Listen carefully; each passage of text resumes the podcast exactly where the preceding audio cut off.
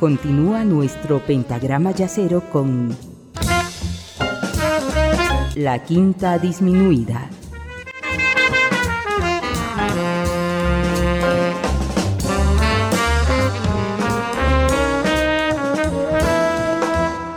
Muchas gracias por continuar acompañándome en esta sesión de la quinta disminuida que me he propuesto compartir con ustedes eh, los 13 temas que se interpretaron ese mágico 25 de junio de 1961, un día como hoy, hace 59 años, en donde el trío de Bill Evans realmente alcanzaron los más altos niveles de interpretación en un trío de jazz.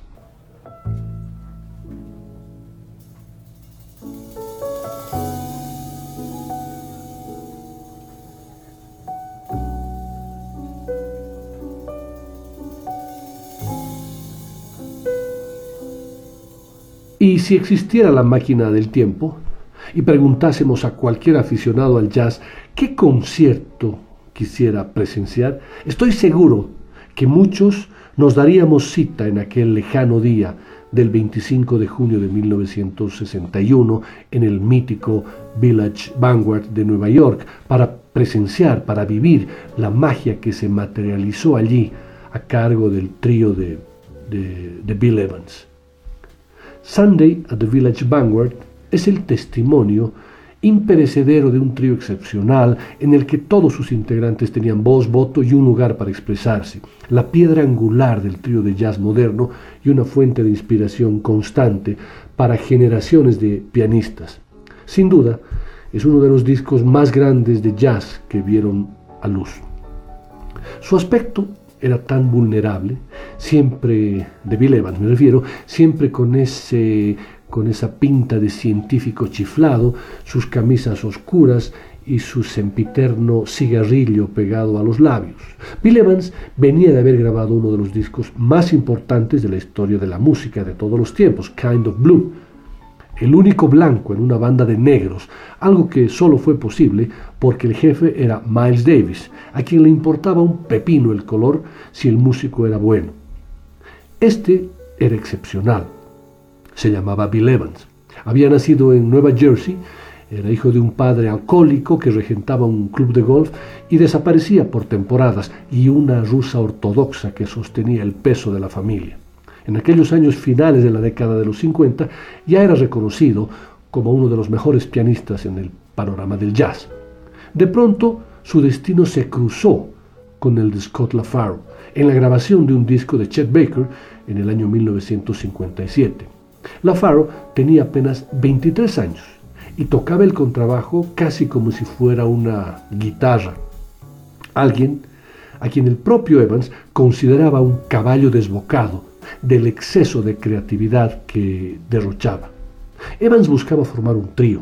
Ya tenía al baterista Paul Motion, con el que había ya trabajado previamente en numerosas ocasiones, pero en su modelo de trío el contrabajo debería tomar un papel protagonista capaz de improvisar simultáneamente con él en lugar de aportar solamente una sólida base rítmica. Scott LaFaro era el hombre. Grabaron juntos tres discos, Portrait of Jazz, Explorations y un disco de otro mundo, Sunday at the Village Vanguard, que recoge la presentación de aquel mágico día y que hoy estamos escuchando en la quinta disminuida. Y vamos a arrancar esta segunda parte de la sesión con el tema The Tour Ahead.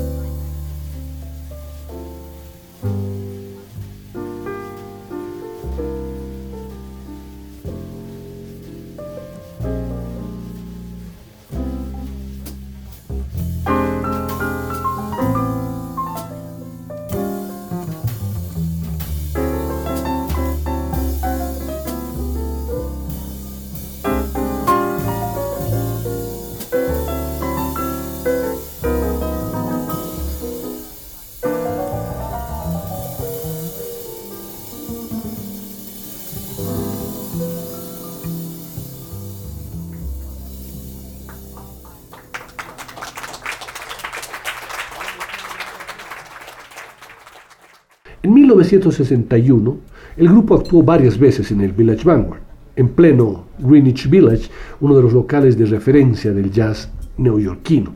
Estaban tan pletóricos que Orrin Kipnews, productor del uh, Riverside Records, intentó en varias ocasiones conseguir que grabaran algo de lo que interpretaban en vivo, en directo.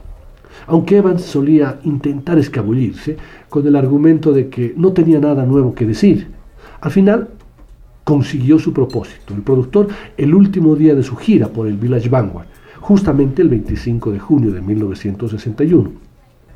Además de las tres sesiones estándar de la noche, los domingos se incluye un par de pases de tarde. Evan, sin embargo, no era entonces ninguna figura capaz de agotar las entradas. No deja de ser triste escuchar en cada audición ese jaleo de vasos, risas y conversaciones que demuestran lo poco que importaba lo que allí estaba, se estaba creando algunos de los clientes del local. El propio Evans llegó a decir, tenían ganas de charlar. Yo me aislé de, de todo aquel ruido y me concentré más en la música. En el Village Vanguard las características del arte de Bill Evans se desarrollaron hasta la perfección y se muestran en toda su grandeza a través de todo el repertorio, desde las composiciones de LaFaro, Glorious Step y Jade Visions, que escucharemos después, pasando por un original eterno de Evans, el Vals for Debbie, que también escucharemos en esta segunda parte, eh, que interpretaría durante toda su carrera, se convirtió en un clásico, el Vals for Debbie. Además, dos temas originales de Miles Davis, Milestones y Solar, y algún estándar como Alice in Wonderland, My Foolish Heart o My Romance, todos ellos transformados por el genio musical de Evans y su trío con una sensibilidad única e irrepetible. Muchos pianistas han querido seguir la estela de Bill Evans, pero ninguno de ellos ha llegado a tener la habilidad de improvisar y penetrar el estado de ánimo del oyente para proyectar una calma sin igual, como en el tema Alice in Wonderland, una muestra de lo, que, de lo mucho que le gustaban al pianista los valses de la Disney.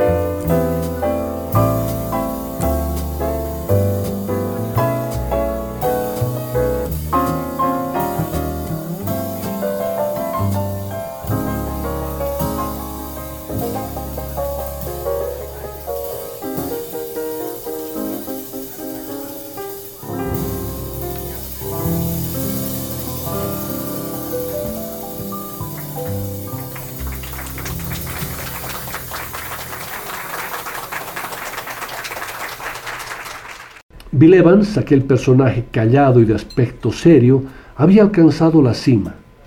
Y no era para menos, ya que había inventado el concepto del trío de jazz. Y digo inventado porque él fue el que llevó a esta formación hasta los niveles más elevados. Evans había trabajado muchísimo para comprender perfectamente el funcionamiento de su herramienta de trabajo, pero su vena poética, a la hora de subirse a un escenario, se desplegaba en cada acorde, en cada solo, en cada nota. Solía compararse con un pintor que podía hablar de la pintura refiriéndose únicamente a la perspectiva, a la composición y al color, pero en cuanto comienza a pintar, da rienda suelta a sus sentimientos y lo que plasma en su obra es su lado más humano. En la presentación de ese 25 de junio, el tintineo de los vasos y los rumores amortiguados de un público embelesado y fiel habían llenado la grabación en directo. Sin embargo, hay un momento estremecedor por el valor simbólico e histórico que irradia. En el tema Porky, I Love You Porky, la íntima poesía de los últimos compases tropieza con la risa vulgar de una mujer entre el público. Ese golpe estridente se levanta en revelación de una música cuya delicada pulcritud parece irreconciliable con nuestro mundo ordinario. Toda la música y la biografía de este músico de aire tímido y demacrado, consumido por las drogas, la hepatitis y la cirrosis, no fue sino una búsqueda incesante de la belleza en medio de una existencia oscura y feroz. Les pido que suban un poco el volumen de su receptor, de su computador, de su celular, por donde estén escuchando el programa, para que sientan profundamente este tema y perciban además ese choque estridente, esa risa vulgar que sucede después de los cinco minutos de transcurrido el tema. Porgy, I love you, Porgy.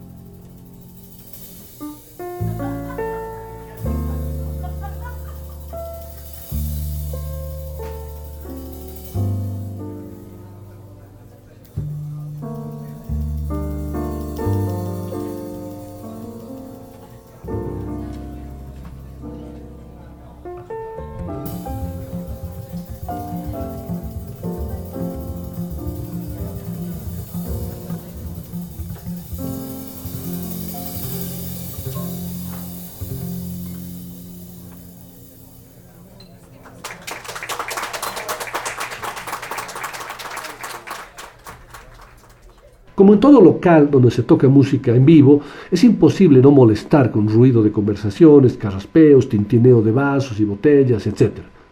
¿Y ustedes dirían que esto afecta a los músicos? Normalmente, claro que sí, por supuesto, pero hay veces en que da igual. Estás en un espacio único, mágico, y las condiciones ambientales al final son lo de menos. Y para el oyente puede ser hasta un aliciente porque con un poco de imaginación uno alarga la mano y agarra el vaso de whisky o la copa de vino y da un pequeño sorbo mientras las notas te hacen suyas, te transportan, te atraviesan de norte a sur y de este a oeste.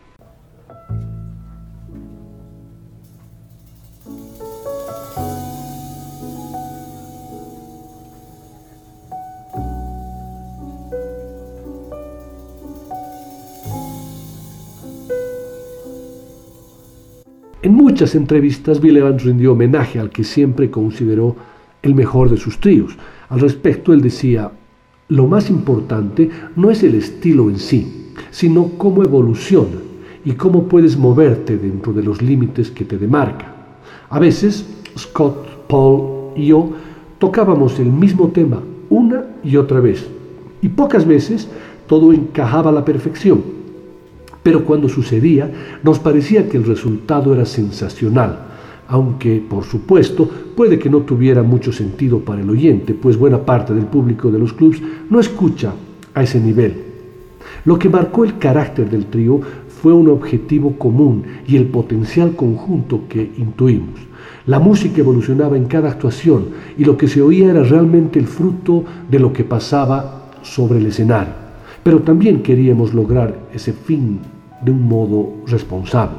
Naturalmente, como voz principal, yo podía ir dando forma a la música, pero nunca quise comportarme como un dictador.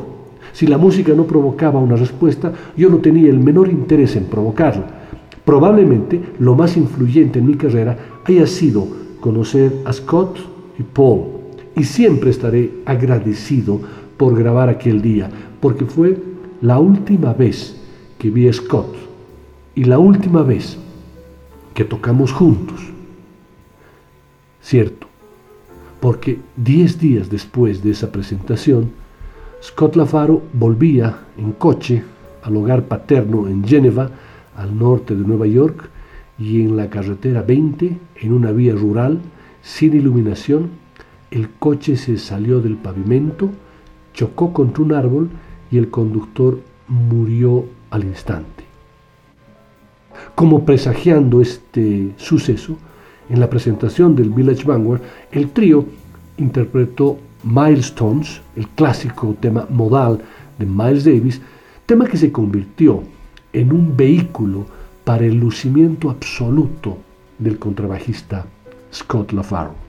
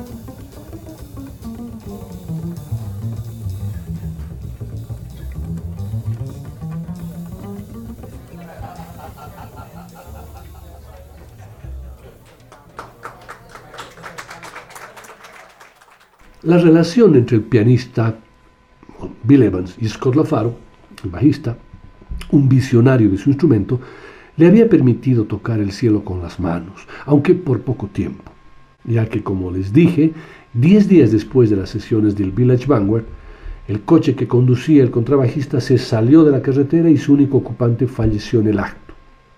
Bill Evans regresó a los infiernos, dejó de tocar, algunos conocidos suyos afirmaron haberlo visto deambulando por las calles de Nueva York vistiendo la ropa de Scott LaFaro. Evans se hunde en el hábito de la heroína. Él estaba casado y su esposa, Elaine, era también una adicta. Evans habitualmente trataba de pedir dinero prestado a amigos, su época más complicada, y esto lo hacía todos los días, llamando por teléfono con su libreta de direcciones desde una, desde una cabina telefónica en la calle fuera de su apartamento, ya que su teléfono había sido cortado por falta de pago. Muchos a los, de los que, a los que llamaba se enojaban de que una y otra vez el contacto fuera por dinero, siempre por dinero. Un día, cuando Jenny Liz, uno de sus amigos, le dijo que él ni siquiera tenía suficiente para sí mismo para comer, Evans llamó desde la cabina de nuevo una hora más tarde para decir que ahora había suficiente para que comieran los dos.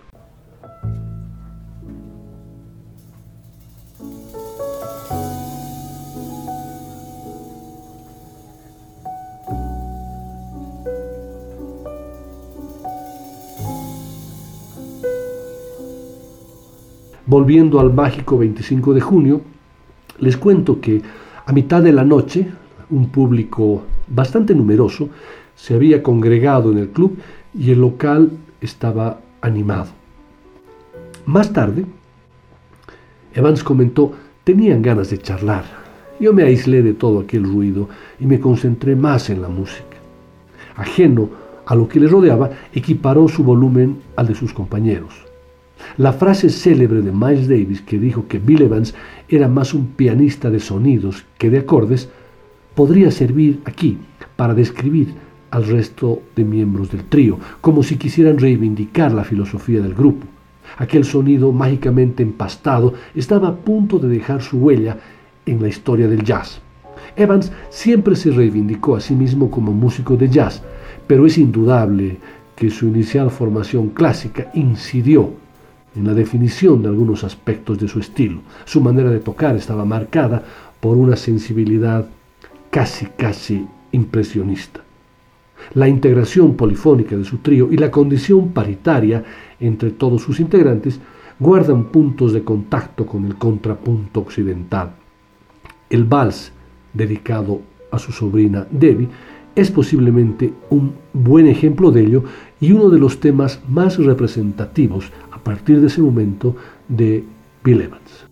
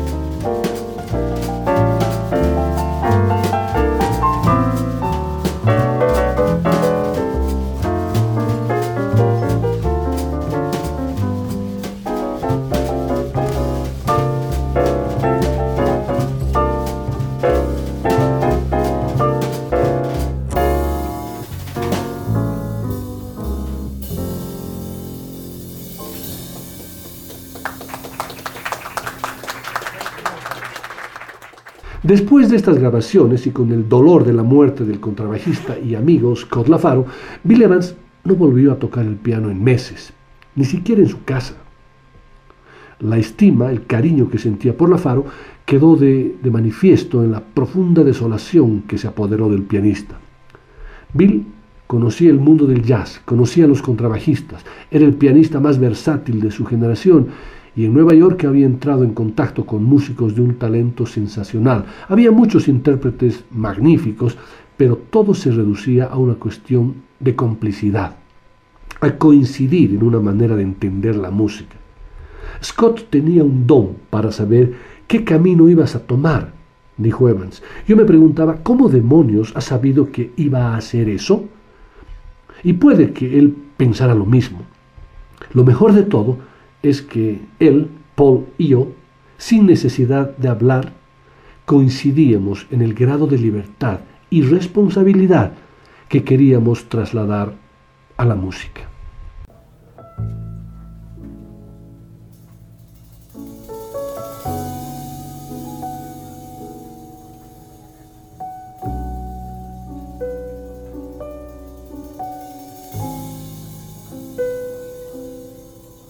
Aquel último domingo de junio comenzaba a acabarse. Ya era tarde. Había sido un día largo y los noctámbulos reincidentes empezaban a tomar rumbo a casa. Pocos se quedaron en la sala para escuchar el último tema de la noche, una composición del contrabajista Scott LaFaro, titulada Jade Visions. La última presentación del mítico trío de Bill Evans había comenzado y terminado con una composición de Scott LaFaro.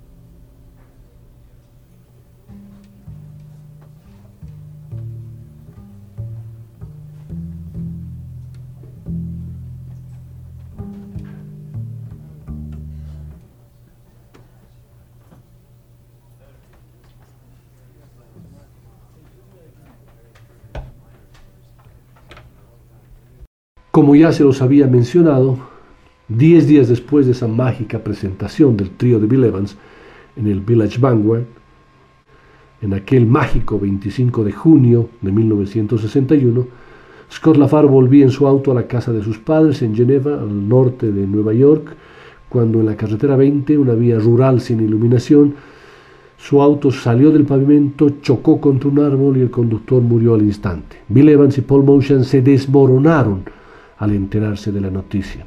La muerte de Scott LaFaro no fue solamente una terrible pérdida personal, sino que también provocó el fin del triunvirato ideal de Evans, en el que el contrabajo se convertía en una suerte de alter ego del pianista.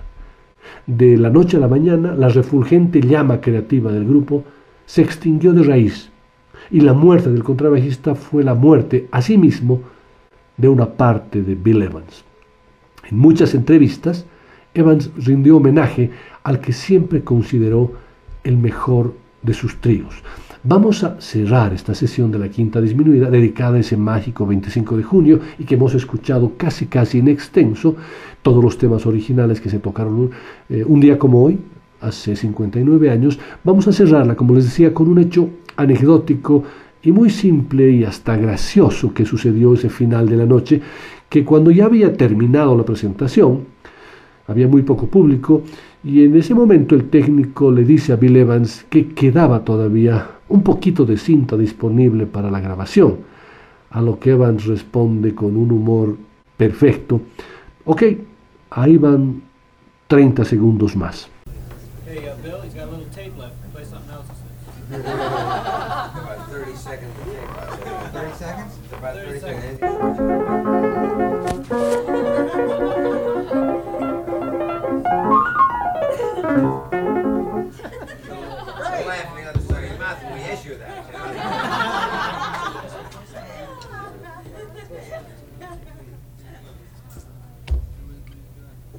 Muchas gracias por su compañía. Es siempre un placer poder compartir con ustedes todas estas historias del jazz y estas grandes presentaciones que ha habido en la historia del jazz.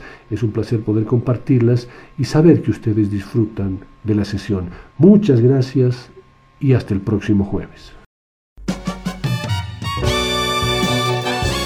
La quinta disminuida. Una producción de Nicolás Peña.